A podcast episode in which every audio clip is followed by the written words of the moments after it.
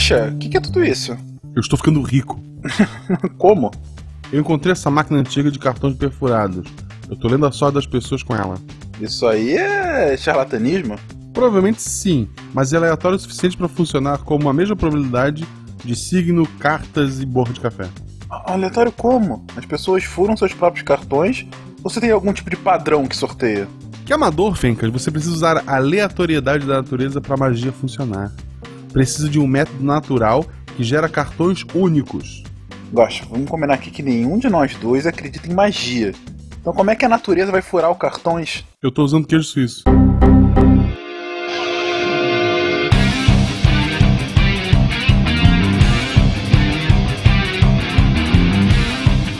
Olá pessoas, aqui é Fernando Malto Fencas, diretamente de São Paulo, e eu, ao longo do tempo, também serei uma poeta. Ada Lovelace. Olá pessoas, São Paulo aqui é a Gabi e eu tenho um leve crush nada. Leve Quem não crush. Hum, Meio impossível e tal. Mas... Saudações aqui diretamente de São Paulo, é Nanaka. E vocês sabem o que, que o Babaji dizia quando falavam que não dava pra construir suas máquinas? Ah, dá. E sabe, sabe o que a Ada respondia? O quê? Ah, não fala Babaji.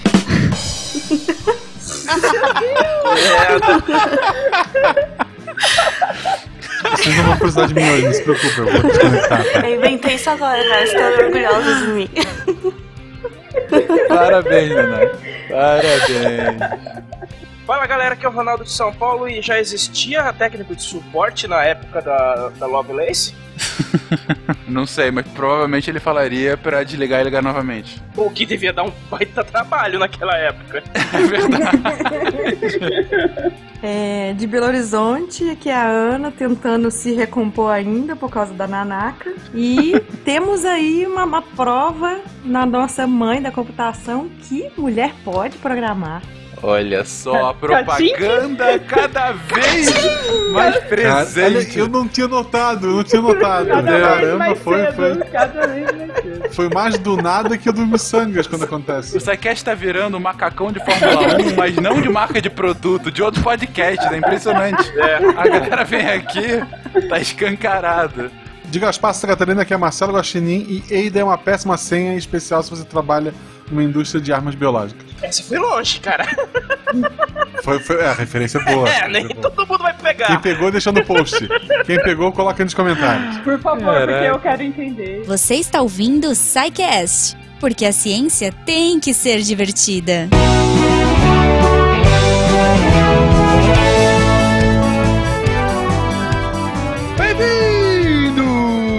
Bem-vindos a mais uma sessão de recadilhos do SciCast.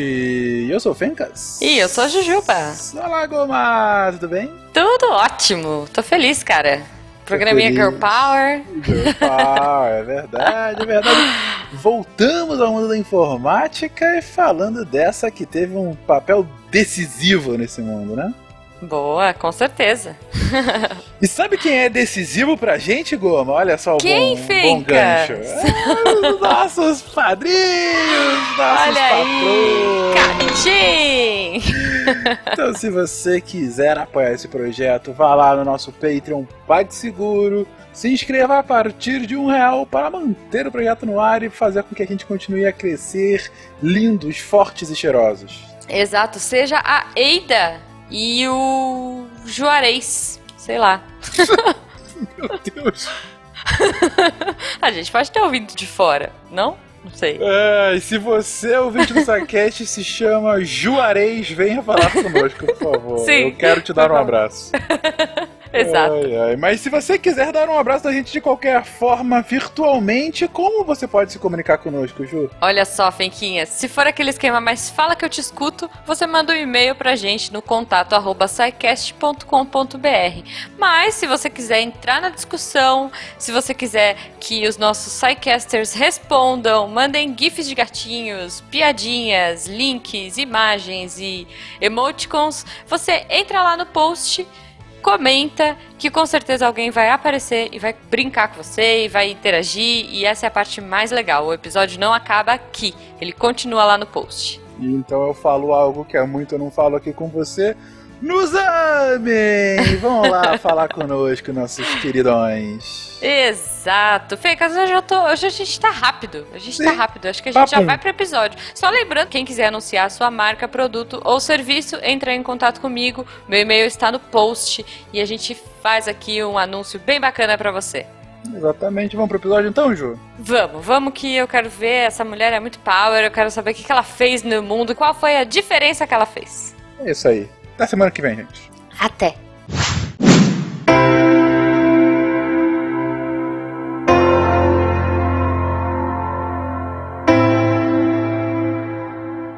Uma linguagem nova, vasta e poderosa, é desenvolvida para o futuro uso da análise, na qual se exercitam as suas verdades para que estas se tornem uma aplicação prática mais rápida e precisa para a humanidade do que os meios que dispomos até agora. Aqueles que aprenderem a caminhar no limiar dos mundos desconhecidos, por meio do que normalmente é chamado por excelência das ciências exatas, poderão então, com as belas asas brancas da imaginação, esperar avançar ainda mais para o inexplorado, em meio ao que vivemos. Ada Lovelace.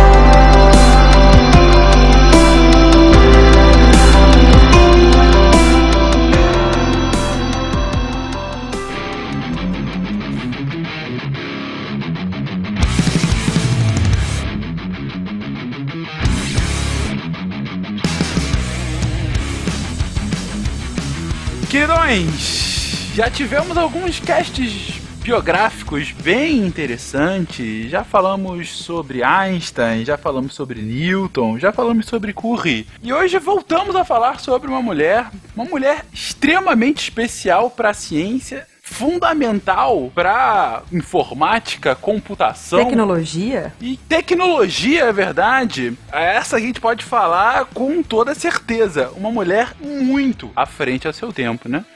Hoje falaremos de uma pessoa nascida em 1815, há mais de 200 anos, e que ainda assim é fundamental para que a gente entenda essa tecnologia que hoje, mais do que nos ajuda, ela quase nos define. Ela nos controla também. Pode nos controlar se já não faz, é verdade, Nanaka. Por favor, me controla. Eita! Hoje falaremos sobre Ada Ada Lovelace. Queridos, primeiro, pronúncia correta, Ada Ada, imagino que Ada, né? Eu falo Ada porque sim. É, se fala Ada porque é portuguesou, mas o certo é Ada. Aí você vai falar Augusta, Ada. É igual o nome romano, que a gente portuguesou tudo, né? Ninguém fala Julius César, ou, ou Augustus, ou Octavianus. Gente portuguesou bom tudo. ponto, bom ponto. Mas então, a senhora, a senhora Lovelace, de onde veio? Qual é a, a base dela? Bom, uma coisa que me surpreendeu quando eu comecei a, a ler sobre ela é que ela é filha do poeta Lord Byron. Eu sempre soube dos escândalos românticos dele e nunca imaginei que ele tinha sido casado e tivesse uma filha. E é que ela fez uma fama própria tão grande que não precisa ser reconhecida pela filiação, né? Cara, na verdade, o fato dela ser filha do Lord Byron, mais que depois contra ela do que a favor.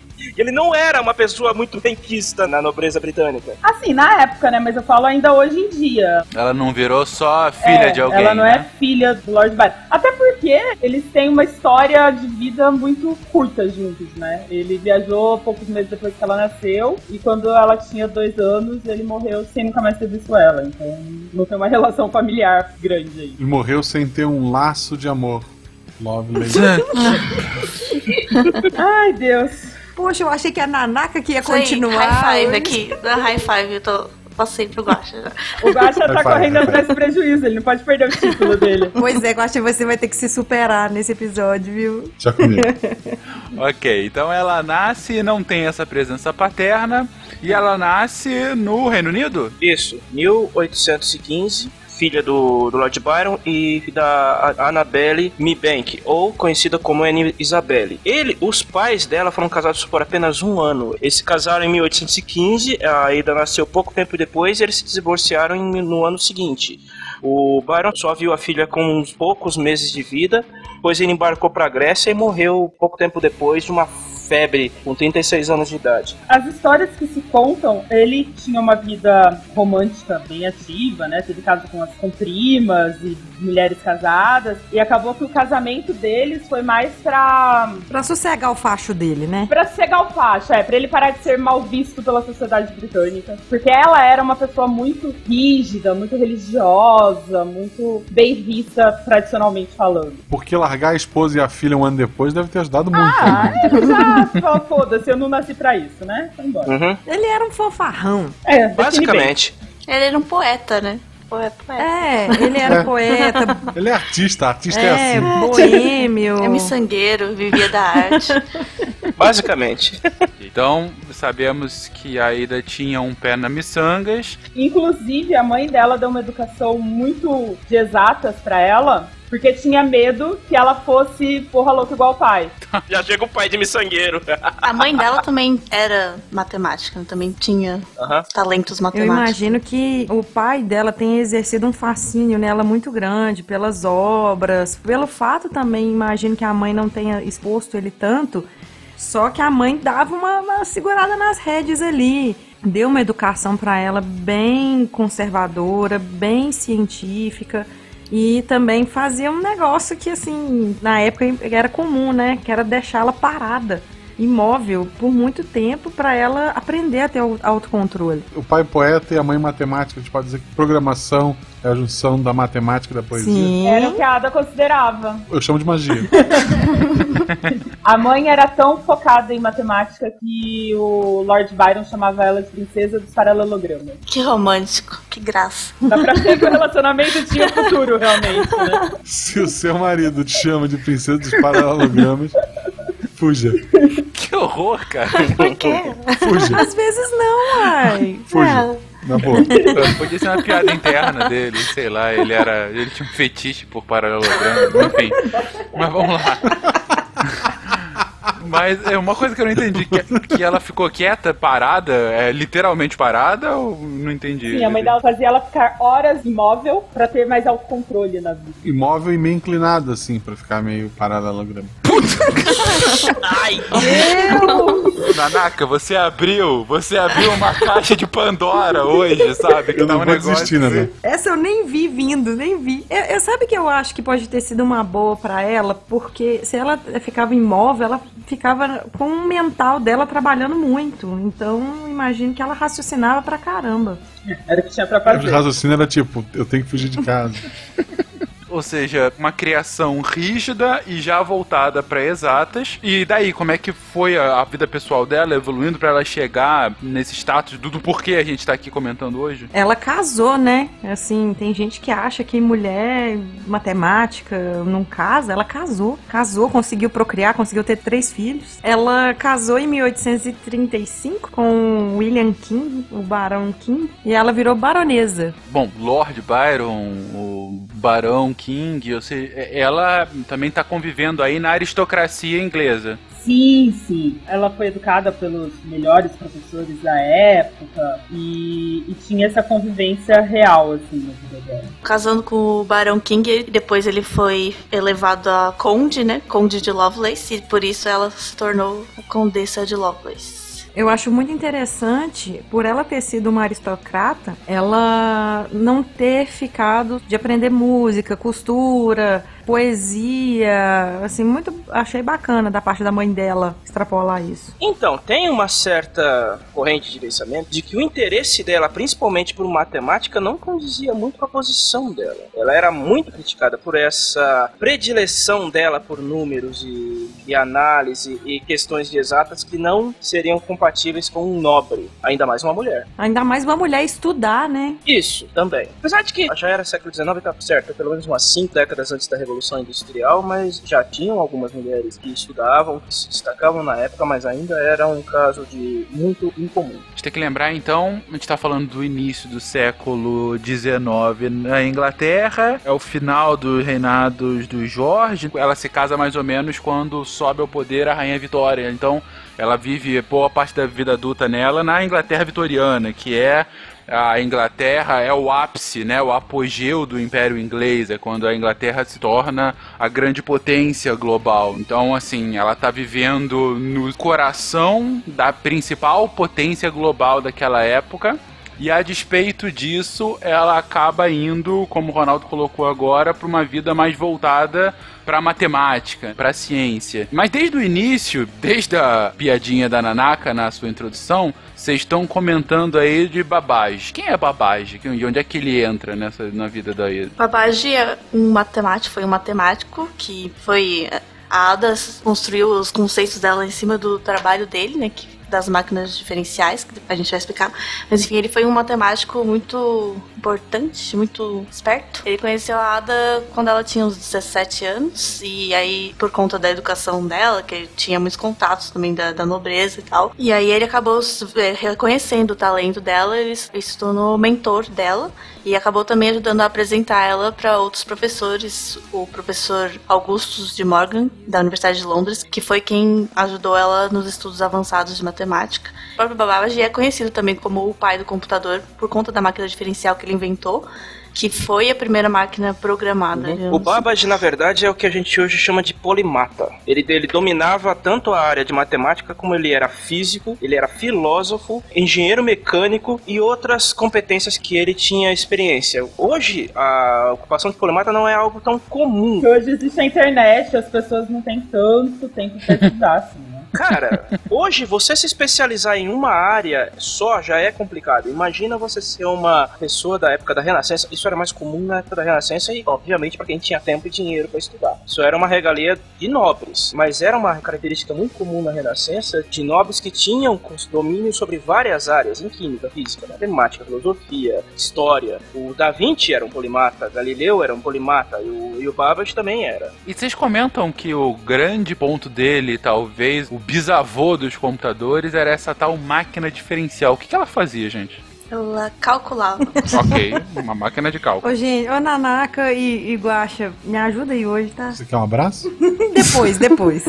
Então, a máquina diferencial, ela foi uma das duas máquinas que o Babbage desenvolveu a única que foi construída na época. Ela era basicamente uma calculadora mecânica, ela funcionava com funções polinômicas. Ela utilizava o método da diferenciação dividida para fazer interpolações e tabulações por coeficientes polinômicos, só que tudo na base mecânica, com engrenagem, pilos e tudo. Se você for observar hoje, ela era uma máquina gigantesca, não que faz uma, basicamente o que uma calculadora de bolso faz hoje, mas então era 1822 que ele propôs a ideia da máquina. Em 1823 ela foi montada a primeira delas. É, nessa época, assim, os cálculos eram todos feitos à mão, né? Até essa época. Mesmo depois continuou muito feito à mão. E tipo, o Babbage queria justamente tirar, é passível de erro humano, né? Fazer os cálculos todos na mão. Isso você vê quando você tá trabalhando com qualquer área. Você tem muita coisa que você tem que fazer repetidamente a mesma coisa e, dá vontade de automatizar isso, sabe? O Babbage queria um jeito de tirar o erro humano e deixar automatizado, né? Porque o erro humano também vem dessa coisa coisa de ter que repetir várias vezes. A gente não é bom nisso, né?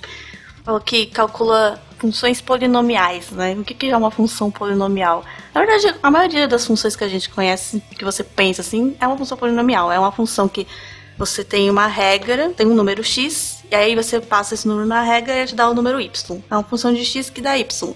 E aí tem umas regras. Para ser polinomial, ela não pode ter expoentes negativos, nem divisões por outra variável, porque aí ela pode dar uns resultados que não são números muito trabalháveis, assim, enfim, tem umas regrinhas. Mas basicamente a maioria das funções que a gente vê na escola tal, são funções polinomiais. E é muito importante conseguir resolver essas funções polinomiais, porque muitas funções mais complexas, muitos problemas complexos são aproximáveis através de funções polinomiais. Você consegue reduzir eles para conseguir resolver tudo por funções polinomiais. E aí, essas funções polinomiais você resolve com as operações básicas, né? Multiplicação, adição, divisão, subtração. Só que, mesmo a multiplicação e a divisão eram complicados para se fazer mecanicamente. Então, o que o Babbage fez com a máquina diferencial foi usar um método das diferenças finitas. Tem uma propriedade que você, talvez é mais fácil ver uma tabela, mas se você pegar uma função de, sei lá, 2x mais 5 igual a y, Aí você coloca lá na tabela x, função de e o resultado é x, y, e aí você vai, para x igual a 1, y vai ser 2 vezes 1, 1 mais 5, 7. Então aí você vai colocando x igual a 1, x2, x3, x4. E aí, se você pegar a diferença entre o valor de x e o valor da função, você vai ver que vai ser uma constante essa diferença. Tanto no x igual a 1 quanto x igual a 2, a diferença vai ser, nesse caso dessa função que eu dei o exemplo, vai ser sempre 2 a diferença. Então, é uma propriedade que dá para usar para calcular o resultado de qualquer função desse tipo. E aí, com outras funções de outros Gauss também, até com x elevado a 2, 3, 4.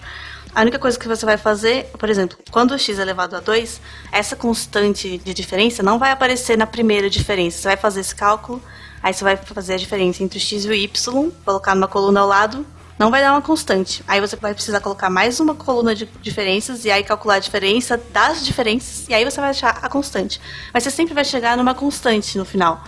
E aí essa máquina diferencial, ela usa essa constante e essa propriedade das diferenças para resolver o polinômio só com operações de adição. E a máquina do Babbage, ela conseguia calcular polinômios de até sétimo grau, ou seja, até x elevado a 7. O uso de cálculos polinomiais tem várias aplicações, desde cálculo de trajetória, balística, esse tipo de coisa. Você tem que lembrar também que na época a primeira guerra da Crimeia não foi pouco tempo depois disso.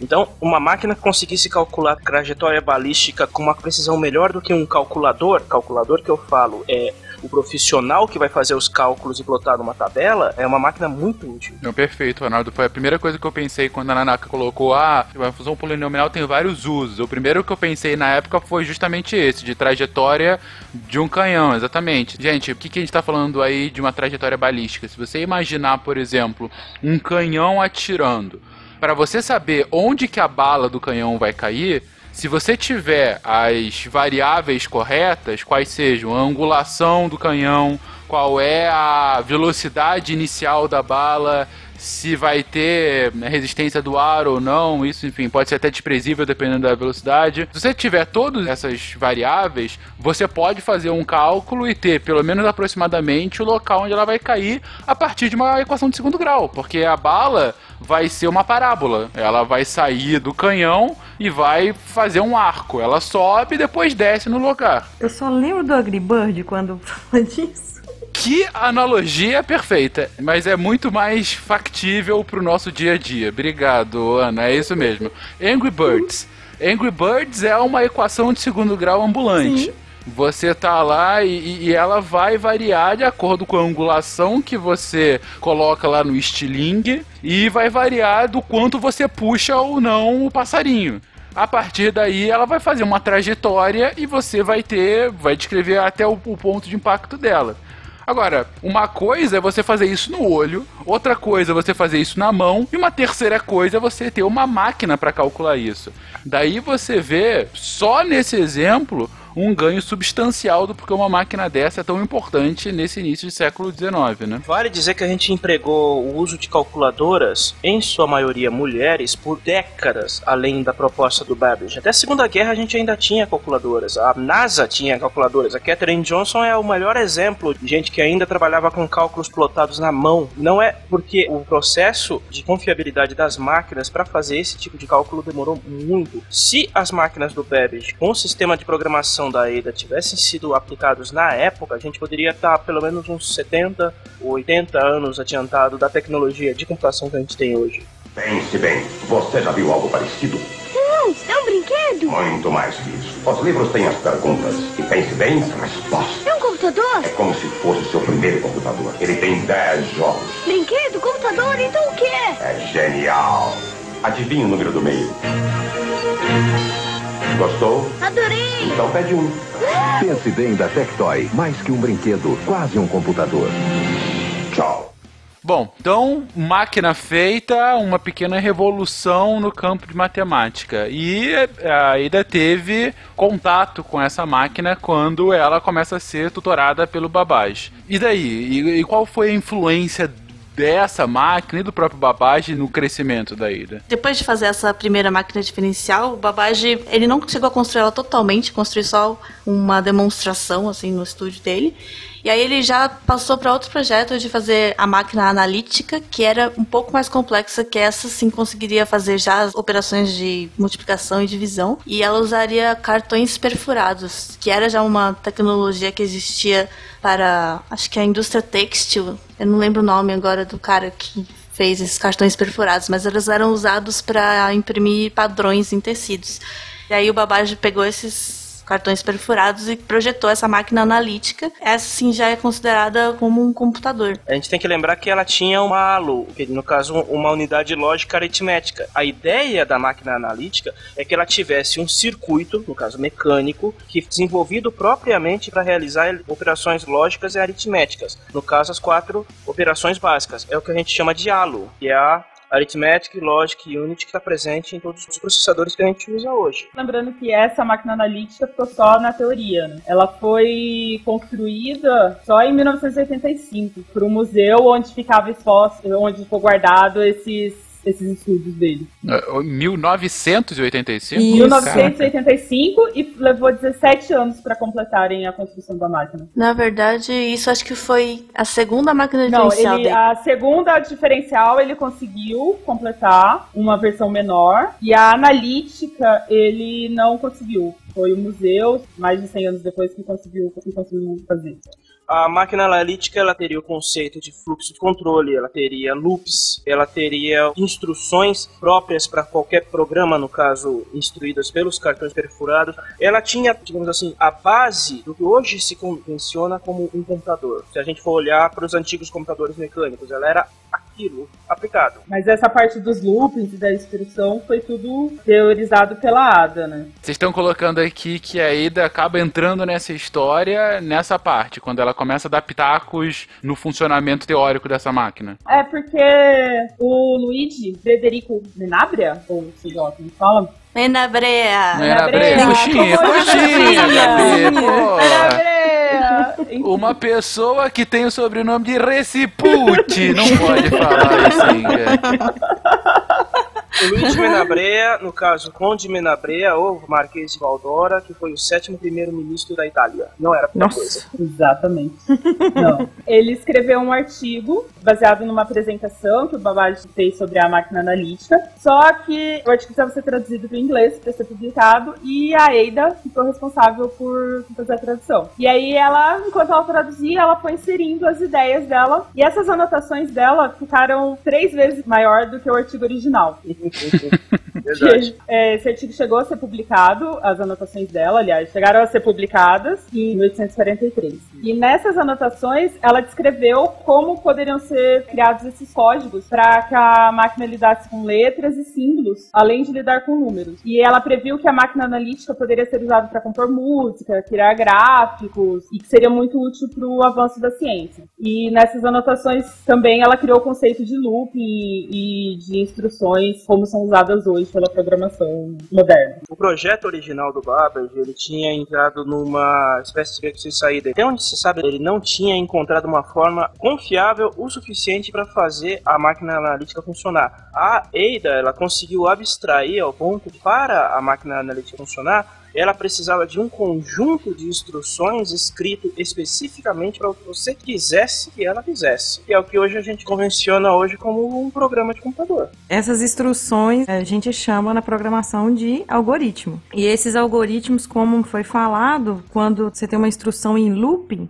ou em laço, quando a gente tem uma instrução e você vai percorrer um conjunto de instruções até que algum resultado qualquer ele se torna falso. Então, sempre você vai nesse laço e existem vários laços quando você for procurar, for, for googlar é, laço, looping na programação, você vai encontrar é, em inglês while, ou for, ou for it. Então, enquanto alguma situação ela for verdadeira, você passa dentro daquelas instruções e vai fazendo. E aí foi o que a Ada fazia, que ela descreveu que enquanto se fosse verdadeiro as instruções que ela colocou, então conseguia calcular. O primeiro diagrama que ela escreveu foi um algoritmo preparado para que a máquina analítica fizesse cálculos dos números de Bernoulli. Tem toda a documentação com as anotações que ela fez. Essa anotação é considerada o primeiro algoritmo escrito da história. Gente, lembrando que número de Bernoulli a gente comentou no cast de teoria dos números, tá? O próprio Babbage, ele queria construir as coisas, tinha muitas ideias, fazia os diagramas, mas ele não documentava muito essa parte da programação, que como seria a programação. Ele tinha alguns conceitos, mas aí a Ada que foi mesmo desenvolver eles. Tanto que o, o Babaji ele deu lá a apresentação dele, mas quem foi escrever o artigo sobre a máquina dele foi o italiano lá. Tipo, ele não dava muita importância em, em documentar as Ele é coisas. tipo né? Santos Dumont, ele pensava no negócio mais pra, pra aplicabilidade do que pelo registro. Era mais na prática do que a teoria, né? É, e ele era open source, né? Então faz. É, o grande chance que a Ada colocou no- nas ideias dela foi justamente esse conceito de que de usar uma máquina para manipular outros símbolos que não números, porque até essa época eu só se pensava em cálculo, né? Manipular outros símbolos de acordo com quaisquer regras que a gente pudesse definir e de que qualquer coisa poderia ser representada por números para poder colocar na máquina, por exemplo, música, né? desenhos. e outros. Isso é a diferença entre cálculo e a computação. Interessante a analogia.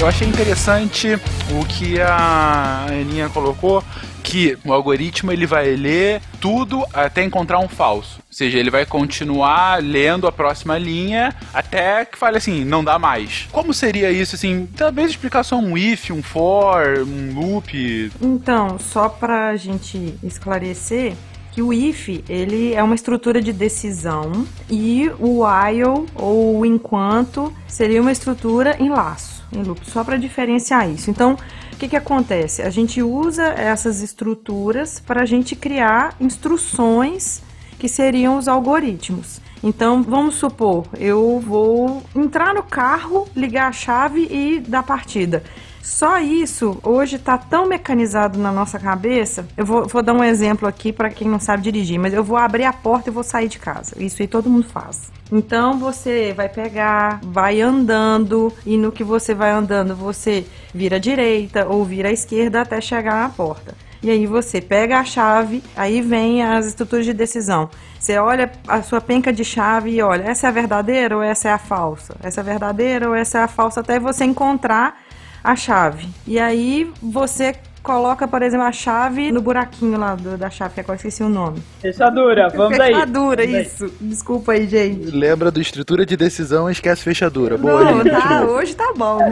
Você já saiu de casa alguma vez, Aninha? Só Você acredita que já? Apesar de que tem home office, né? Mas eu não faço home office. Mas aí você gira enquanto aí nós temos uma estrutura aí de loop. Enquanto você não abre a porta, enquanto você não termina todos os giros, você não consegue abrir a porta. E aí depois que você consegue, aí você tem esse looping. E acabou, apesar do loop repetir aí uma ou duas vezes, depende da fechadura, você consegue abrir a porta e sair e também fecha a porta e a mesma estrutura e vai embora.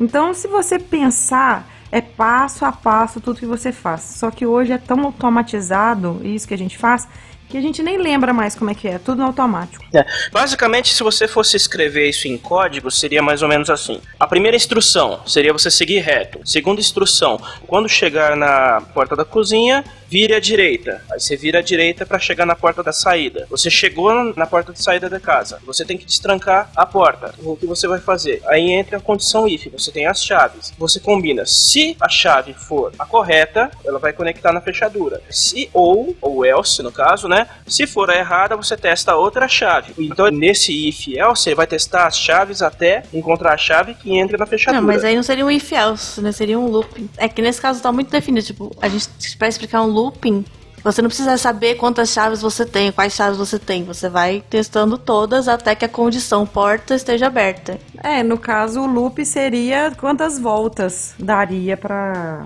sair. Você teria que girar. O loop você teria uma quantidade de voltas que você teria que dar. Por exemplo, duas voltas para abrir a porta. A chave vai ter que dar duas voltas até ele abrir a porta, porque está contabilizado duas.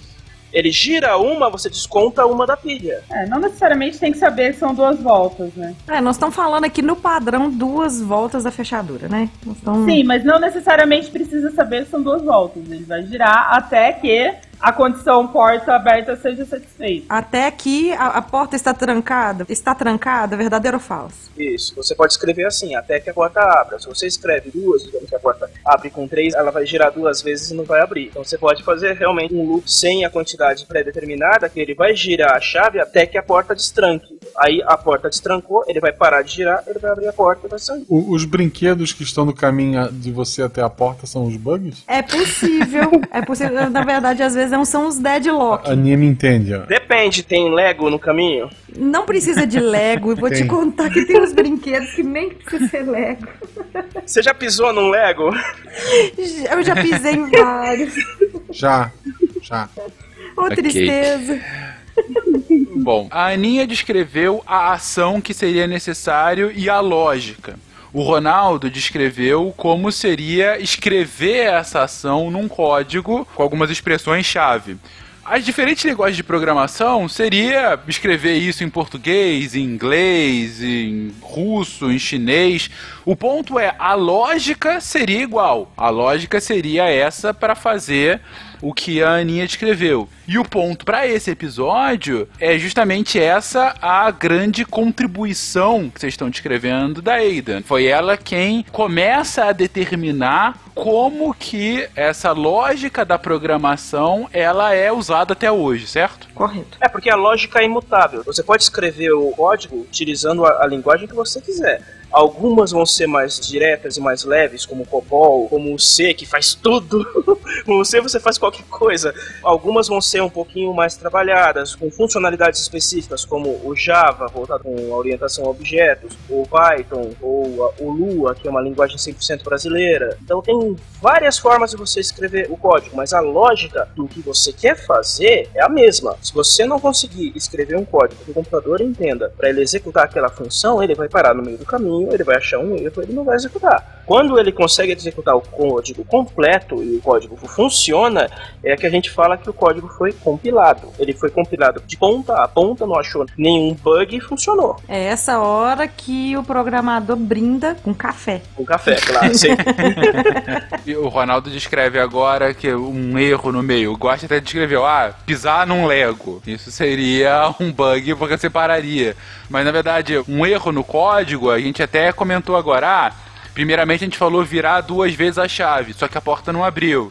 Ah, então tem que escrever de uma outra forma, virar até que a porta se abra. É, geralmente é um ponto e vírgula que ficou faltando em algum lugar. né? Às vezes você comentou uma parte. Comentar um código, gente, é o que a gente tem que explicar aqui. Quando você tem um código escrito para fazer uma determinada coisa, pode ser, às vezes, que você quer desabilitar uma parte daquele código para deixar de fazer uma função que não se faz mais ou que você não precisa daquele jeito. Você faz uma marcação, geralmente com aspas, dentro do código, que automaticamente aquela parte do código fica desabilitada, porque o sistema não reconhece. Mas ainda assim, dependendo de como você escreveu, ele vai funcionar. Essa parte que você marcou, você comentou, ela não vai, ela não vai funcionar mais. Isso pode servir para você remover um bug, que é uma forma preguiçosa de você tirar um bug, ou para remover uma, uma função que o código não executa mais, para ganhar performance, por exemplo. Isso que o Ronaldo está escrevendo já é algo bem mais avançado, né? é uma, uma linguagem bem mais complexa já. Na verdade, um programa compilado não quer dizer que o algoritmo funciona, né? Porque compilar é simplesmente você traduzir um código-fonte para um outro código que, por exemplo, a linguagem de máquina, que aí é a linguagem que realmente vai funcionar dentro da máquina. Mas o algoritmo em si, a parte lógica, não tem nada a ver com compilar. É, ele não tem erros na escrita, mas não necessariamente ele tá funcionando do jeito esperado. Se ele vai executar corretamente, né? É, porque a máquina só entende linguagem de baixo nível. É, era de baixo nível. Então, essa máquina mecânica que a Ada trabalhava era no mais baixo nível. E justamente ela conseguia visualizar essas instruções que seriam necessárias nesse nível, que é tipo, é ridiculamente abstrato. é- Não abstrato, mas você já tentou programar em assembly? É impossível. Já, É que o inferno. triste. Nossa! É o inferno na Terra. E ela fez tabelas e códigos e conseguiu transformar as fórmulas, né, as equações que ela quer resolver, em instruções desse nível. E o Babaji, ele ficou encantado com ela, né? Achou tão impressionante que até ele chamava ela de a encantadora de números. Mas, meu Deus, precisa dessas expressões? A filha da é. princesa do paralelograma Pois é. era encantadora de números. A encantadora de números. O amor morreu faz tempo já. O amor morreu junto com o pai dela. Apesar dele ser matemático, essa foi uma possibilidade dele não abstrair. Ela conseguiu abstrair e ele não viu isso. Essa necessidade de você desenvolver um programa para que a máquina funcionasse. O Babá e a Ada trocaram cartas, trocavam cartas sobre o trabalho. Tem, em- acho que tá no Museu de Ciências de Londres, tem as cartas lá e dá pra ter uma ideia assim de, de como eram as conversas dele, né? E tem um, dois trechinhos assim. O Babá já escreveu numa carta. Ah, existe ainda um mal entendido acerca dos cartões de variável, aqueles cartões perforados, né?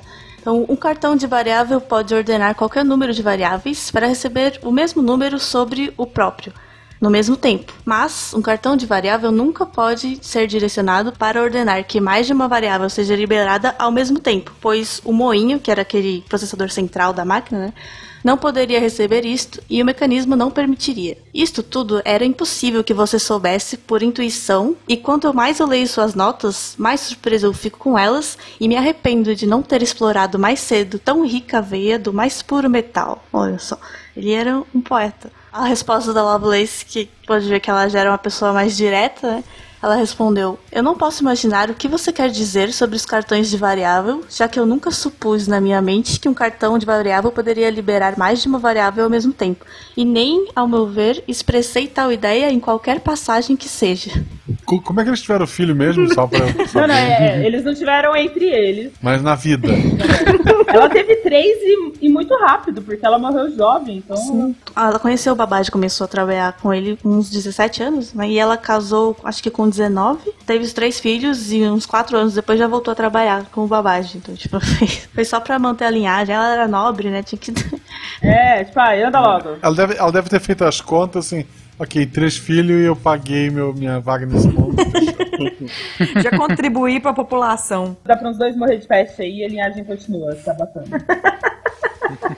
Cara, apesar de que no- na época ela não tenha tido tanto destaque, dos feitos que ela trouxe na matemática, pelo menos dentro da comunidade científica, ela chamou a atenção de algumas pessoas importantes, como por exemplo o próprio Michael Faraday, que na época que ela já trabalhava, ele já estava na Royal Society. O autor Charles Dickens também havia se aproximado dela. Ela estudou com ele, na verdade, com o Dickens. E eu ia perguntar justamente isso, Ronaldo. Como é que foi a receptividade desse artigo? Ela continuou trabalhando ou foi só esses comentários em cima do artigo do Babage?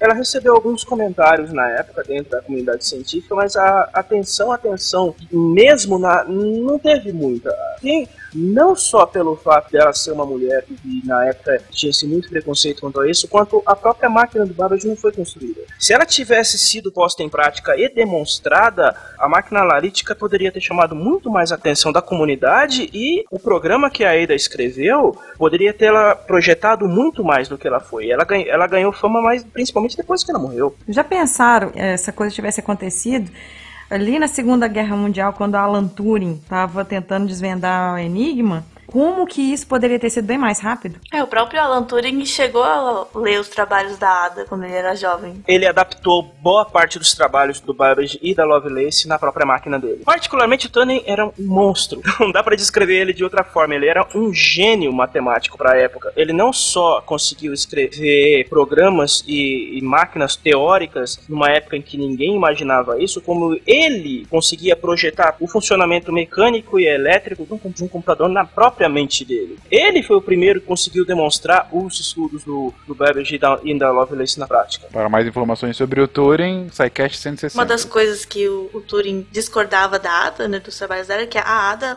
apesar de já ser um avanço enorme, para ela as máquinas só podiam realizar o que fosse instruído, né? Era só tipo, uma coisa determinada. Você punha a instrução, a máquina realizava.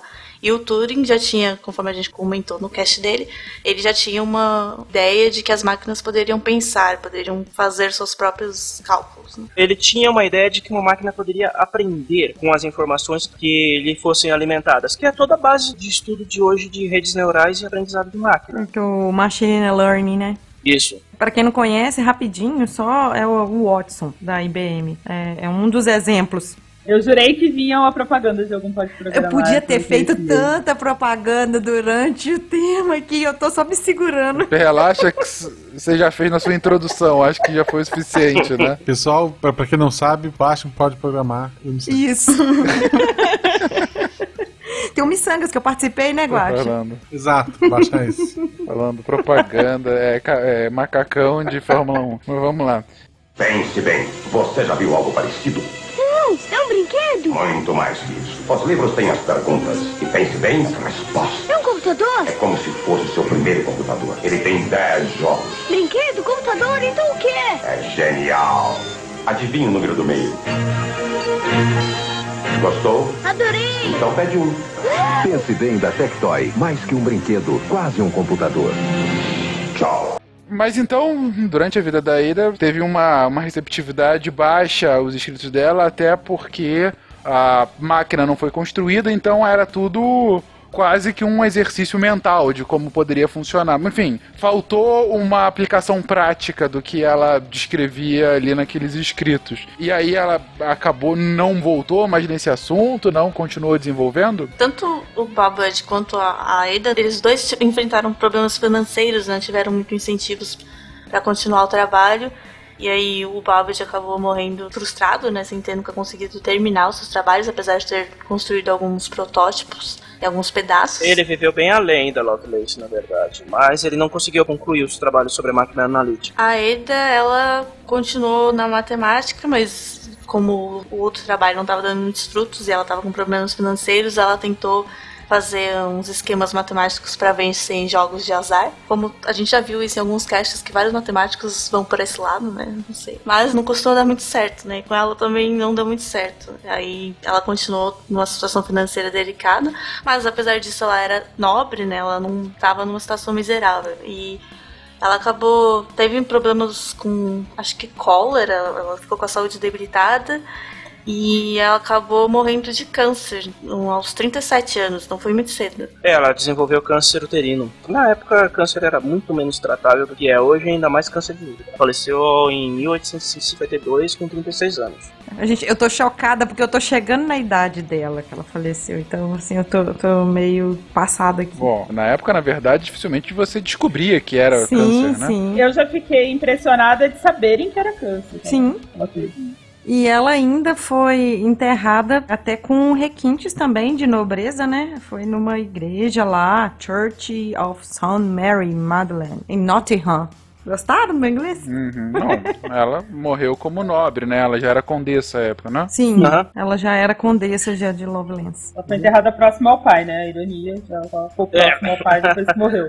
Pois é. E foi na mesma idade, né? Eita. O mito em torno da Lovelace ela foi resgatado muito recentemente, apesar da base dos estudos dela e do Babbage serem sido muito importantes para o desenvolvimento da computação moderna. Vale mencionar o livro A Máquina da Diferença, do William Gibson, que foi lançado em 1990. Foi um livro escrito na Inglaterra vitoriana, em que ela teve um grande desempenho tecnológico, porque exatamente porque o Babbage e a Ada conseguiram concluir a máquina analítica. No livro é chamada de máquina di- diferencial, mas na verdade é analítica. E todo o que aconteceu depois da consequência dos britânicos terem desenvolvido um computador funcional quase um século antes do que aconteceu na realidade. É um livro muito bom. Teve uma série de, de homenagens póstumas que ela recebeu. Hoje ela dá o nome a uma, lingua, a uma linguagem de programação. Ela foi tema de alguns filmes, algumas peças, temas de quadrinhos. Então o revival em torno da pessoa de Lovelace tem pelo menos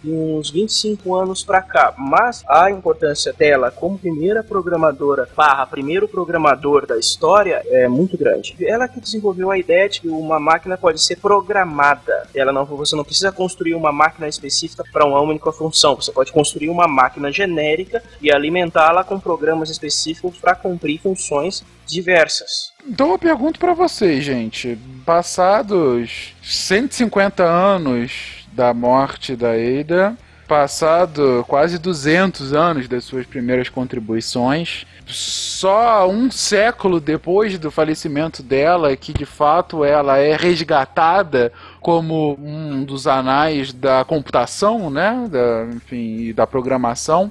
Eu tô aqui com quatro membros da área de TI, cada um de uma área específica, mas todos com formações. A Nanaka e a Aninha programadoras, né? Enfim, a Nanaka indo para um outro lado agora mais programadora a vida toda. A Gabi programadora, mas Da parte miçangueira da programação.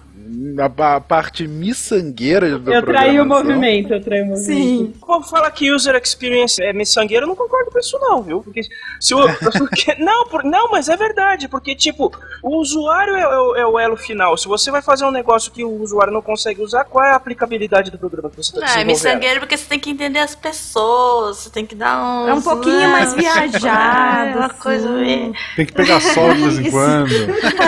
Vai lá no mundo Eu não gosto de pessoas, eu não consigo entender as pessoas.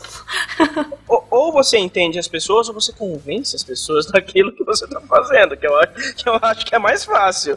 UX design é isso, a gente não, a gente só tá ali, ó, faz, É, mas faz a coisa quem, acontecer quem por faz back-end não precisa entender as pessoas. Não. Precisa entender a máquina. Não, back-end só vai conversar com a máquina só. Então, E o Ronaldo também, que tem a formação toda dele na área. Pergunto pra vocês, por que do interesse de vocês de terem participado de um programa sobre essa personalidade histórica? eu sempre fui muito impressionada com a Ada, ou a Eida, como você preferir, porque eu tive muita dificuldade de aprender a programar fazendo e vendo se funcionava ou não.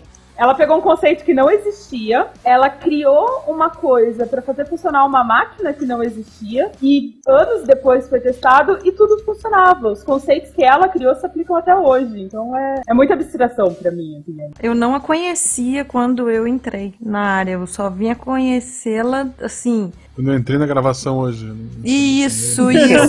quando, quando me mandaram a pauta, que aí eu fui saber quem era a Ada. Mentira. Se fosse assim, não tinha nem pode programar, né? Mas o que eu achei legal foi quando eu fui pesquisar mais, quando eu fui, fui saber sobre as personalidades, sobre Alan Turing. Aí cheguei no Babbage, cheguei na Ada e eu fiquei muito impressionada com os feitos. Principalmente porque era uma mulher num tempo que era muito mais difícil ser uma mulher, trabalhar com isso. E ela ter tido essa capacidade de abstração, como a Gabi falou, de imaginar uma coisa que não existia e depois essa coisa funcionar. Então eu achei muito doido, muito doido. Eu só queria falar que é, é muito legal que existe o Ada Lovelace Day, que geralmente é celebrado em outubro, ali dia 13, ali geralmente é a segunda terça-feira de outubro. Por que em outubro? Pois é. Ela nasceu em dezembro, morreu em novembro e o dia dela é celebrado em outubro. Por quê? É o princípio Douglas Adams. deve ser. O que, que se faz nesse dia? Tu distribui cartões perfurados para os amigos? Não, é um dia que se celebra os feitos femininos na área de ciência, tecnologia, engenharia, matemática e tal. E serve para encorajar mais mulheres a seguir o caminho. É isso, eu acho isso muito lindo. Eu achei aqui uma explicação da data. É uma data arbitrária escolhida numa tentativa de fazer conveniente ao máximo para o maior número de pessoas possível. Princípio Douglas Adams, de novo, tá, tá provado. Cada vez mais Douglas Adams mesmo. Que dia vocês estão livres? Hein? Que dia estão livres? 13 de outubro. Alguém tem alguma coisa? Alguém tem alguma coisa? Algum simpósio? Não? Então fechou. Marca aí 13 de outubro. É uma época meio Sim. pra. Não é fim de semestre. É, tranquilo. Então, é um dia para celebrar as mulheres na ciência, é os isso? feitos das mulheres, né? Na ciência, tecnologia, matemática, e é uma forma de incentivo. Legal. Legal, realmente eu não conhecia. Bom saber, Ganinha. Apesar de ela ter, sim, contribuído muito na parte analítica, matemática, eu ainda acho que o grande diferencial do trabalho dela, o que eu acho que faz ela ser né, tão importante pra mim, uma quebra de paradigma, que foi ela extrapolar do conceito de cálculo, né, e teorizar sobre como usar essa máquina para outras informações, né, para produzir conteúdo que não tivesse a ver com quantidades, com números, que é uma forma de pensar de uma computadora, realmente. Sim, sim. Com entrada e saída de informações, não necessariamente numéricas, né? A Ada, ela foi pioneira porque ela também proporcionou, provou que as mulheres têm espaço, têm e merecem espaço no desenvolvimento científico de exatas. Dá para mencionar logo de cara três mulheres. A Margaret Hamilton, que era calculadora da NASA, que eu já mencionei aqui, ela era uma das unidades de processamento, o nome é esse mesmo, era a unidade de processamento responsáveis pelo projeto Manhattan e foi uma das, sim, das principais cientistas do, do projeto Apollo. Ela que tem aquela foto com uma pilha gigante de cadernos. Não, não, essa é a, não. A Catherine Johnson Johnson, ela é. a- Você assistiu Estrelas Além do Tempo, só esse ano? Sim, sim, sim. Então é ela, é a principal do filme. Ela era mulher e negra. Ah, tá. Chamada de computadora, porque ela computava os dados. Na ponta do lápis, ela fazia tudo isso. Em 61, a Catherine Johnson ela foi consultada sobre a trajetória do voo, do voo orbital do Alan Shepard, o primeiro americano aí do espaço. O- a NASA estava tendo alguns probleminhas, então para garantir o voo, eles chamaram ela. Ela era especialista em geometria, ela era professora em matemática e tudo, e já estava ali dentro já faz bastante tempo. Ela, ao invés de ela abordar o problema de normalmente, ela fez de trás para frente. Ela pediu para que os técnicos da NASA dissessem para ele onde queriam que a cápsula pousasse e aí ela calculou, baseado no voo orbital, onde o momento exato que ela deveria ser lançada para exatamente ela cair no, no lugar onde eles queriam resgatar o Shepard. O voo do John Glenn foi a mesma coisa. Não tinham mais mulheres computadoras na NASA, tinham computadores. Mas por via das dúvidas, só para não correr riscos, os técnicos chamaram a Catherine para conferir os dados do computador. Bateu tudo. Ela calculou com duas casas decimais a mais de versão, não foi Sim, ela calculou com duas É. casas decimais a mais do computador. Essa mulher que você falou das pilhas de manuais da Apollo 11 é a Margaret Hamilton. Ela é programadora. No caso, tanto a Hamilton quanto a Catherine Johnson, elas estão vivas hoje. A Catherine Johnson, por sinal, tem 97 anos. A Margaret Hamilton ela já era programadora, foi a única mulher que ela era líder de projeto no setor de engenharia e computação da NASA, de computação e engenharia de software da NASA, numa época em que programas na NASA eram costurados, e eu não tô brincando, era, era programação em corda feita com fios e nós. Ela desenvolveu uma série de práticas de programação que a gente usa até hoje, por exemplo, Human the Loop, foi ela que desenvolveu, objetos de sistema orientados, é a ideia dela, desenvolvimento distribuído, foi criação dela, um monte de conceitos que a gente usa hoje em computação. A Hamilton criou tudo para o projeto da Apollo e a gente usa até hoje. E a outra que eu ia mencionar é a Grace Hopper,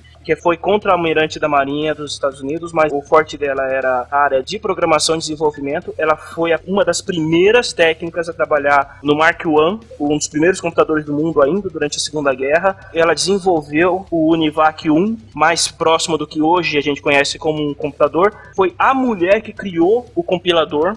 A linguagem de- programação A0, base no que o compilador dela funcionava, foi a base utilizada para desenvolver o COBOL. E ela trabalhou por mais de 50 anos na área de programação e desenvolvimento, comunicação de satélites. Ela só deu baixa na, na Marinha dos Estados Unidos quando não tinha mais jeito, porque ela foi aposentada, reconvocada, aposentada, reconvocada, deram baixa definitiva nela quando ela já tinha 79 anos. E mesmo assim ela continuou trabalhando até os 85 como consultora quando ela faleceu em 92. E é uma também uma das pioneiras em programação, desenvolvimento, otimização de código que a gente, que a gente tem hoje. Ela também, só acrescentando nesse tantão de informação da Grace Hopper, ela também é, ajudou a desenvolver o Fortran, não só o COBOL. Sim, o Cobol e o Fortão. Tem um vídeo dela, da Grace Hopper, muito bom no, no YouTube, ela explicando para os militares o, o conceito de nanosegundos, quando eles não entendiam por que, que a comunicação entre solo e satélite demorava tanto. Então, o que, que ela fazia? Ela demonstrava quanto que era a distância de nanosegundos puxando um cabo. Então, por exemplo, quando ela ia demonstrar um nanosegundo, ela puxava um fio de 30 centímetros. Isso era um nanosegundo.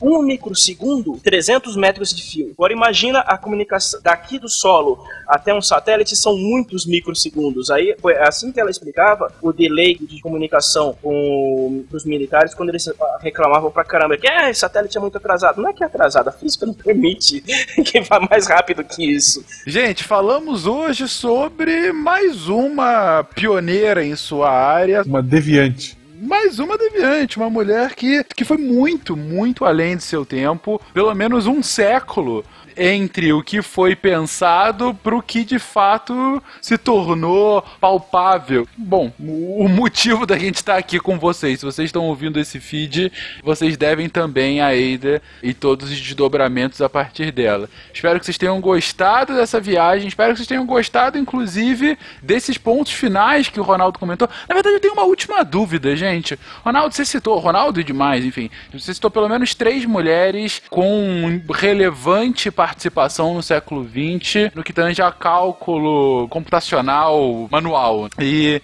desde o início do episódio a gente tem falado isso sobre como que, em especial no século XX, as mulheres acabaram indo muito para essa área. Tem um motivo do porquê a seleção das mulheres para essa área? Alguma preferência? Mulheres são mais metódicas do que homens, fazem cálculos melhores. Simples assim. É assim, na verdade, a, a prevalência dos homens nessa área foi depois disso, assim. Não é que antes eram mais homens e aí começaram a ser mais mulheres. Não, desde, as mulheres eram bastante presentes nessa área desde o começo, digamos assim, desde quando elas começaram a estudar e se, especializar. E as exatas começaram a ser mais estudadas por homens depois disso. Não Foi o- ao É, contrário. a minha dúvida sempre foi de como as mulheres se uniam. É, né? exatamente. Elas- Porque era uma área muito feminina, essa dos cálculos, e de repente. É, era uma área muito feminina, mas era uma função muito específica só para as mulheres. As mulheres eram relegadas à função de calculadoras, que era fazer os cálculos brutos e colocar em tabelas. Fora disso, a aplicabilidade, o uso desses dados era, era trabalho de homens. O, o cálculo bruto era das mulheres, mas o- a, a forma como era aplicado não era domínio de área delas. Isso foi quebrado depois. Uhum, não entendi seu ponto, Ronaldo. É, você pode encarar isso até como uma hierarquização de função, de fato, É, né? O trabalho mais braçal às mulheres e um trabalho mais criativo, prático para os homens. né? Basicamente isso. É é isso, gente. Então espero que vocês tenham gostado por essa viagem ah, na vida da Ada Lovelace. Comentem aí um pouquinho mais sobre isso. Vocês, programadores, comentem se a nossa explicação de abrir a porta fez sentido ou não. E, enfim, pelo amor de Deus, quando vocês forem ouvir a explicação da máquina diferencial, olhem com as tabelas, senão vocês vão ficar boiando como esse que vos fala. E diga aí que forma geométrica você gostaria de ser lembrado. E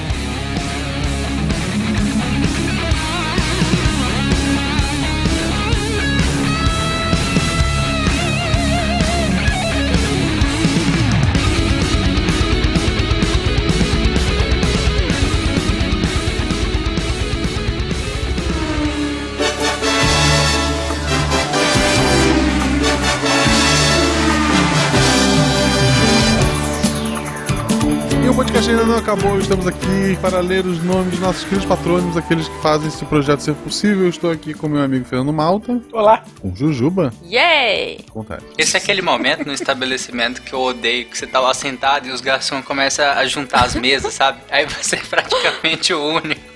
Só que já tá todo mundo juntando as mesas, sabe? Aí você fica incômodo. Enfim, vamos lá. Ok, ok. O, o cantor começa a cantar Legião Urbana. É, essa é a hora de ir embora. Não, gente, não, não, não. Olha só. Isso aqui acontece uma vez por mês e a gente tem muito ouvinte que fica até o final, tipo, até o último garçom varrer o chão e acender todas as luzes da balada pra ouvir o seu nome sendo zoado. Então não vamos decepcioná-los. Sim, vocês dois que estão ouvindo, comentem aí que vocês ouviram até o final. Que horror! Álvaro Guilherme Gasparini Passos. É quase Gaspar. E ele, e ele dá uns passinhos. É, passinho Meu romano. Só no passinho romano. Alan Wunsch. Ele passa muito rápido. Vush, sabe? A gente fazer uma piada pra cada um. Se a gente fazer uma piada pra cada um, a gente não sai aqui hoje. É, não, não sei, não sei. Vamos, vamos ver, vamos ver. Alexandre Hideki Hagihara. Hi. Alexandru Hideki Harigara. ok, gente, ok. Alexandre Luiz. Alexandre Estrapação Guedes Viana. Eu sempre tenho uma piada muito ruim com estrapação, mas eu vou disfarçar. Melhor. Alexandre Zucchelli. Todo mundo balançando a Especialista mãozinha. agora. em línguas. Verdade. Amanda Zuniga. Olha que sobrenome legal. Olha que nome legal. Anderson Baratella Alves. Ok? Baratela, é Baratella. tipo barata com Nutella? Isso. Nossa, é verdade. Eu mais dele quando ele era o Anderson Bara Raiz Alves. Ok. Eu demorei pra entender. Você vê que o Tarek demorou pra entender a piada. Ele deu o risinho. Foi. Vai Foi o risinho né? social, aí foi aumentando o tom assim. Ah, entendi. A Zotopia, sendo que conta a piada pra preguiça, sabe? Ela vai Exato, exato. Foi o Tarek agora. surgindo. Pensei na mesma coisa. Anderson Marcelino Cardoso. André Andrade. Eu gosto muito desses nomes. André Andrade, Fernando Fernandes. É tipo são um nomes. Exatamente. André Bonfá, Voltamos à Legião Urbana. né? André Luiz Parisotto Reichert. Se tiver errado, por favor, avisa. Ou, Ou não. não. Antônio Alísio de Menezes Cordeiro. Um delícia. ok. Ai, Meu Deus, isso tá ficando estranho, gente. Próximo, próximo. ok. Ai, meu Deus, desculpa. Antônio Carlos da Graça Mota Durão de Souza, nosso Dom Pedro. Firme e forte.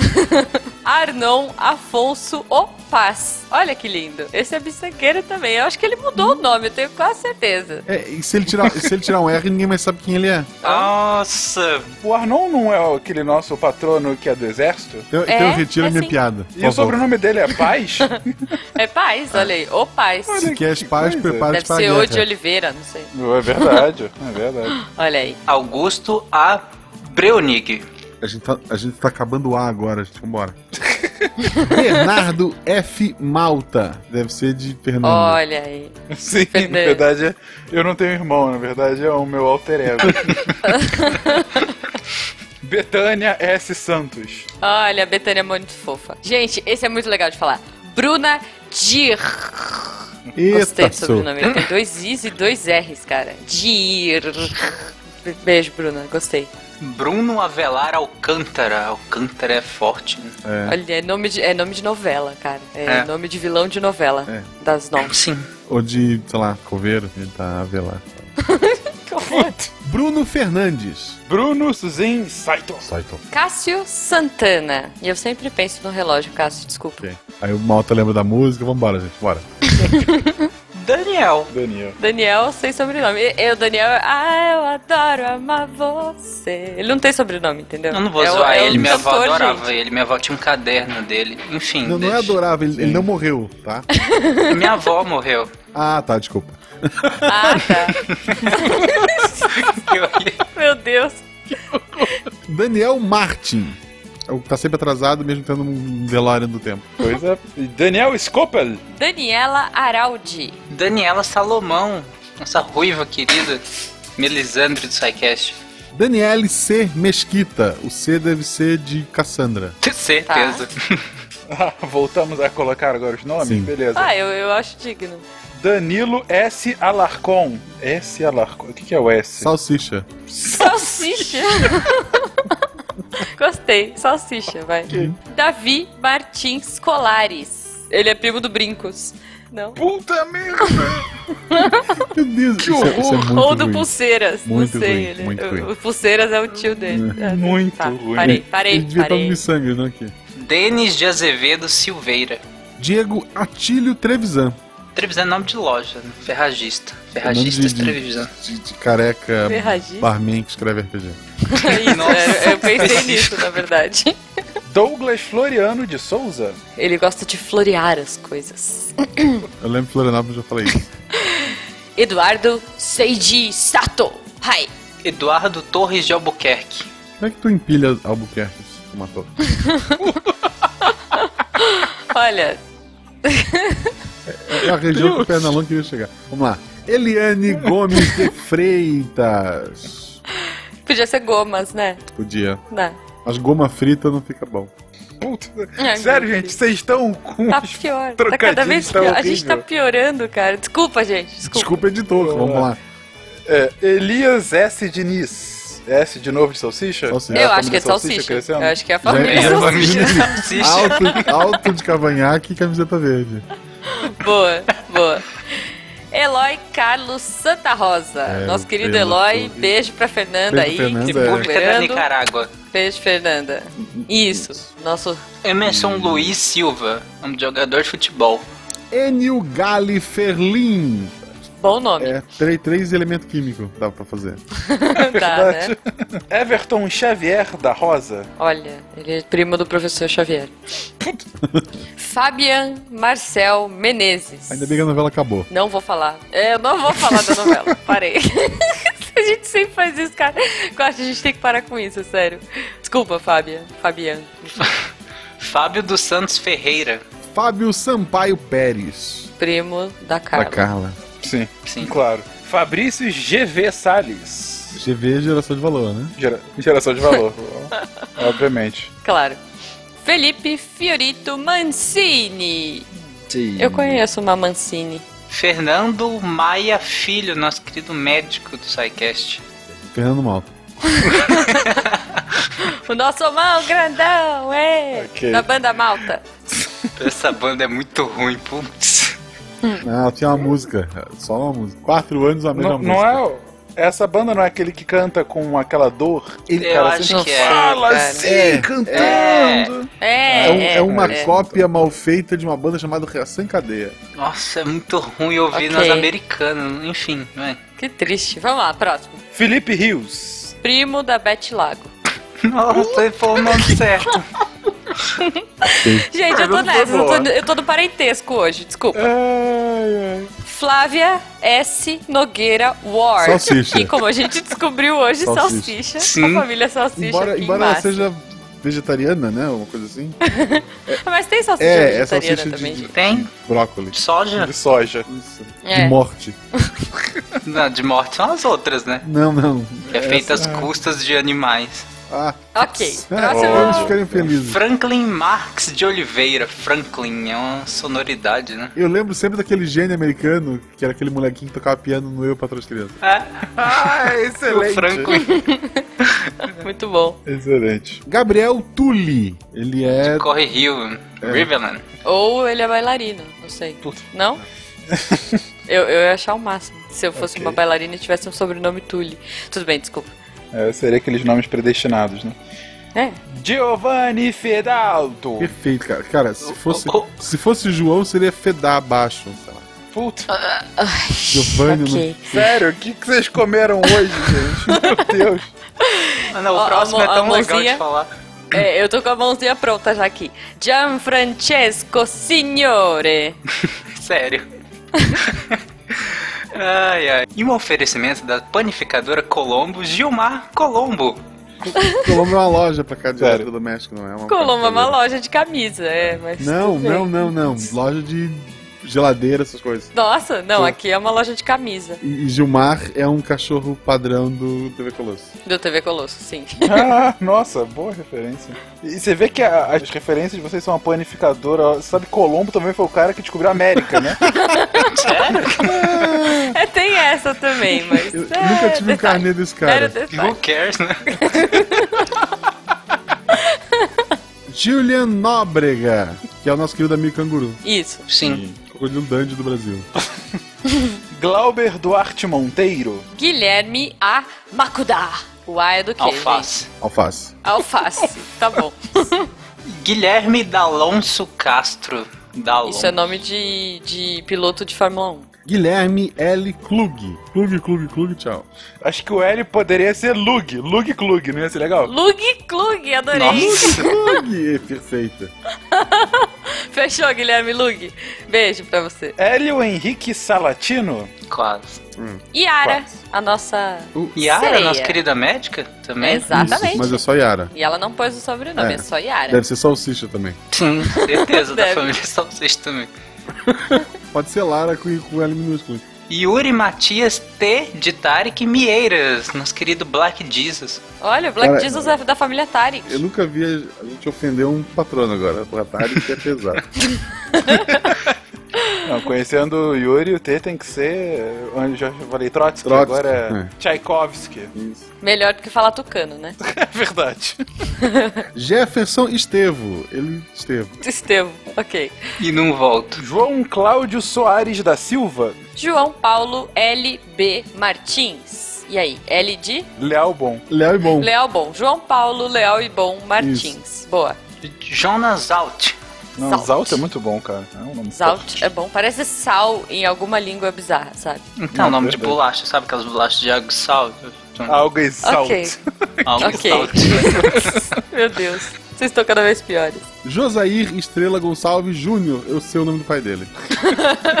ok. Boa. José Abel Mendonça Paixão. Um cara, um cara apaixonado. Isso. Apaixonado e que Sim. usa óleo de amêndoas. Isso. José Félix Rodrigues. Ele tem uma bolsa Tem uma amarela. bolsa Uma bolsa amarela. que cabe tudo. Ela vira coisas também. Isso. Uhum. Júnior Koch.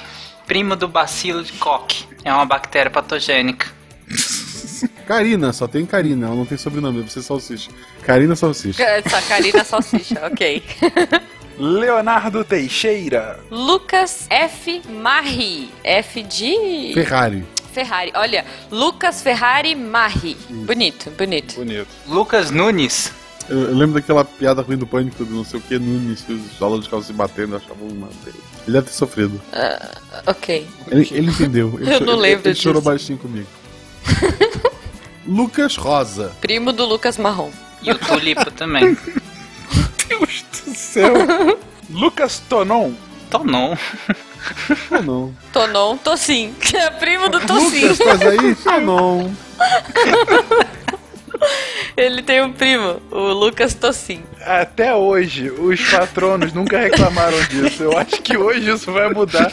Não é por achar que a gente tá zoando demais, é pelo nível das piadas. Tipo, porra, é, cara. pelo menos se esforcem, sabe? Eu acho o contrário. Eu acho que quem não foi zoado vai vir reclamar. É verdade. Pode gente, ser. isso aqui é tudo. ó, quem sabe faz ao vivo, entendeu? A gente tá lendo a É, lista é. agora e zoando vocês. E, Então, e o editor. E o editor. eu eu fiz uma piada lá atrás que vai ter que cortar. Não vai dar pra deixar isso aí. Vocês não têm noção do que tá acontecendo. Lucas Valente de Brito Oliveira. Ok. Lucas é lutador, cara. Valente. Valente. Power. Lucimara Aracaki. Ludmila Tavares Cota Crady. Crady. É hoje? É hoje. Cota Crede. Beijo, Ludmilla. Padrinhos, dá pra vocês editarem o nome de vocês e botar qualquer coisa. Fica a dica. Luiz Sades. Ou Salles. Luiz Henrique. Marcelo Aguiar Langami. Conti- Continue a guiar. Continue a guiar. Au! Meu Deus, gente, para. Aguiar. Eu pensei em Lan House ali, ó, tipo Lan Eu Game, também. sabe? Lan Game, exatamente. Boa, Do- boa. É, pensei, a guiar, é, pensei, não, pensei em dirigir, guiar. Nossa, cara, o, o, o Guaxa e o Tarek estão alinhados, que medo. Então, muito. Marcelo Chaves Gonçalves. Lá vem o Chaves, Chaves, Chaves. Os atentos olhando pra TV. Olhando, olhando pra TV. Marcelo Rossokai. Marcelo Santana do Amaral. Olha isso. Pode, pode pensar na guitarrinha agora, Fencas. Márcia Thier. Tia é um sobrenome Gosto foda. muito desse eu, nome. Porra, eu vou escrever o teu personagem e vou roubar esse sobrenome. Cara, eu, eu tenho um amigo que chama Thier. Márcio Costa. Marina Mieko Osham. Foda também. Mário César. Márcio César. tá- Ave. É, Ave César. Ave. E a nossa querida dentista do SciCast, a minha segunda dentista preferida no mundo, Marlene Zenz. Boa. Ganhou uns pontinhos com a Julie. É minha favorita. Ela tem uma, uma injeção em forma de jacaré. É É verdade. verdade. Fez sucesso na internet. Ela cura o medo de injeção botando medo de jacaré. O que é útil. Teria salvo Ela crianças. transporta, exatamente. Masaki. Só Masaki. Ficou, tipo, ele é um personagem de anime. É. Ela virou daqueles protagonistas mudos de RPG japonês. Ok. Ok. Matheus B. Gondolfo. Esse a gente sabe que o B é de Boromir. O Balrog. Isso, certamente. No Balrog. Balrog é bom também. Balrog é Porra, bom. ele, ele tem a dicotomia dentro do seu nome. Exatamente. Maurício Linhares. Maureen Aragaki. Ah, Mauri é uma fofa, gente. Conhecemos lá no Pint of Science. É? Ela é baixinha? Não. Não. Bom, não comparado comigo. então, ok. O Fencas sim, e a Juba não, então ela é normal. É, tá, tá ali. Normal. Michael E. Sato. E deve ser de Eduardo Mãos de Zé. sim. Claro. Fechou. É Entre o mãos de tesoura. Tá. Ai, meu Deus. Realmente combina que é uma beleza com esse nome. Miriam Itsuki Ito. Itsuki. Cara, tem uma cantora que chama Yuna Ito e eu gosto muito. Miriam, se você. Espero que você seja da família dela, manda um beijo pra ela, tá? É, em compensação eu não gosto da Palmito. Puta! Nayene Ferraz. Natália Nakamura Gouveia, querida Nanaka. Psycaster. Perfeito. Ela gosta de sorvete, gente, fica registrado. Otávio Henrique. É isso. Pa- A família Henrique, né? É, a família Henrique. Família Henrique, gigantesca. família Henrique. Só não é maior que a salsicha. Não é maior que a salsicha. Que frase solta, cara. Paulo Rig, vulgo Beto Patux. Boa. Pedro Ivo de Araújo do Nascimento, nosso querido PI. Pi. Parabéns à esposa do Pedro Ivo, que passou no mestrado agora e tava todo feliz. Sim. Sério que vocês lembram de tudo isso, gente? Vocês são bons, hein? Ué, foi Foi hoje. hoje. A gente foi. É, foi tipo há Ok. duas horas atrás. Pedro Ostenac Correia. É Correia. É isso, é porque Correia. é estranho porque não é Correia, né? É Correia. Correia. Correia. É, Correia. é bom, bonito, bonito. Eu já Correia. falei que sempre quando eu vejo Correia. um nome, qualquer palavra que começa Correia. com vogal e acaba com consoante, eu na minha cabeça eu leio ao contrário, né? Correia. Então, assim, pra mim não é Osternak, é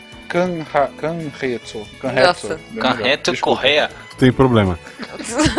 Pierre Ferraz e Silva. E deve ser. Será que o E é do E Eduardo Silva ou.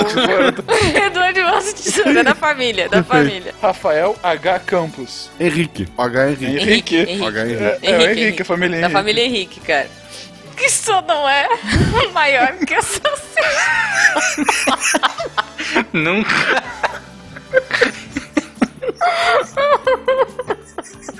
Como essa piada idiota tá evoluindo. Ai, desculpa. Eu nem sei onde eu tô, tô chorando aqui. Desculpa, editor.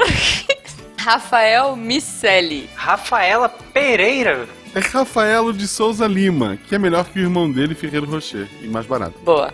Eu, eu gosto mais do Ferreiro, mas tudo bem. Rafael Mendonça. Ricardo C. Campinas. Deve ser Campinas. Salsicha. Salsicha. É que Tá errado, esse que é um com ramo. xixa é com xixa. Ai, caraca. tá bom. É a galera de Minas, né? Sei lá. É tipo Vilela. Minha avó falava tem- salsicha. Não, é porque tem o Vilela de Minas e o Vilela de não sei aonde. Rinaldo Igual Júnior. É a cara do Filho pai. do Rinaldo diferente. E é primo, é exato. É a cara do pai. Rodrigo do Couto Fonseca. Rodrigo Ribeiro. Rogério AA. Um dia de cada vez. Rosineide Alves. Beijo, Rose. Uhum. Fofa. É, é um esquilo, né? Tem o Alves e o esquilo. Ai, meu Deus do É céu. porque o pessoal do final da lista fica bravo que a gente só brinca com os primeiros. Aí alguém no meio da É gravação grita: verdade. Cara, já tem uma hora! E daí a gente corre e ignora o resto do pessoal. Vamos até o fim hoje. Isso. Rudieri Turcello Colbeck. É um nome legal. Muito Boa. bom. De perfume. Ele sai da coxinha pra um nome mais inglês, né? Turcello Colbeck. Callback. Uma Isso. coisa É. assim. É nome de salgadoce. Salgadoce. Colbeck, é um É salgadoce. verdade. Rudieri, você é oficialmente o salgadoce. Ok. E voltamos à Itália com Samuel Facchini. Oh, boa. Sérgio R. Garcia. R do R que, de gente? Rosineide. R de Ah, é Rosineide. É verdade, é verdade. R de Rose. Ok. Silvio Antônio Siqueira da Cruz. Amém. Se o Siqueira estiver editando isso, ele vai reclamar que ele tá carregando a cruz, somos nós. É verdade.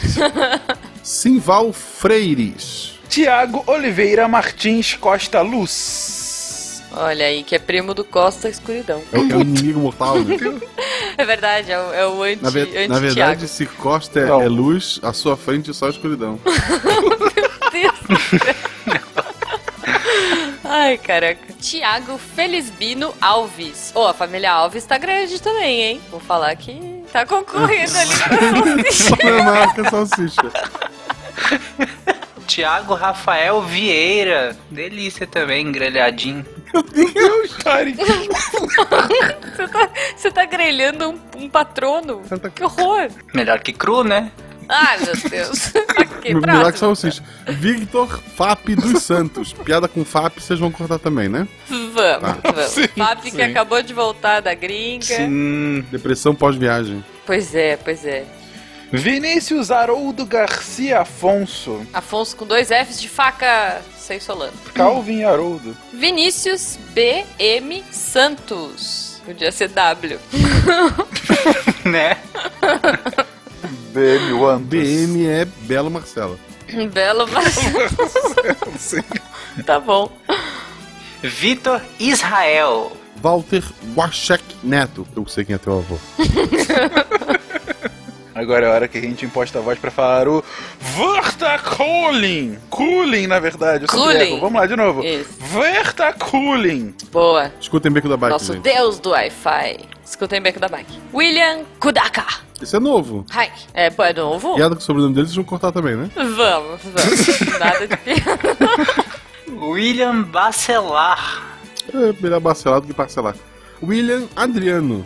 E pra finalizar, o nosso querido William Spangler. Quero agradecer os amigos que estão aqui comigo, agradecer a você que está ajudando a gente todos os meses, fazendo esse podcast ser possível. Obrigado a você que ficou até o fim. Obrigado a você que desligou e é nosso patrono. E, e desculpa qualquer coisa. É, desculpa qualquer coisa. Desculpa qualquer Que a coisa. salsicha esteja com vocês.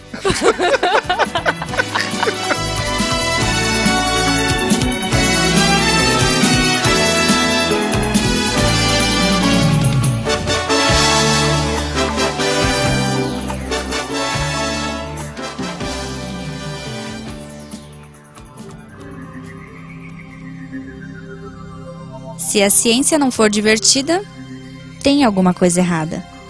Tem que ser divertida. A coisa mais divertida que tem é a ciência.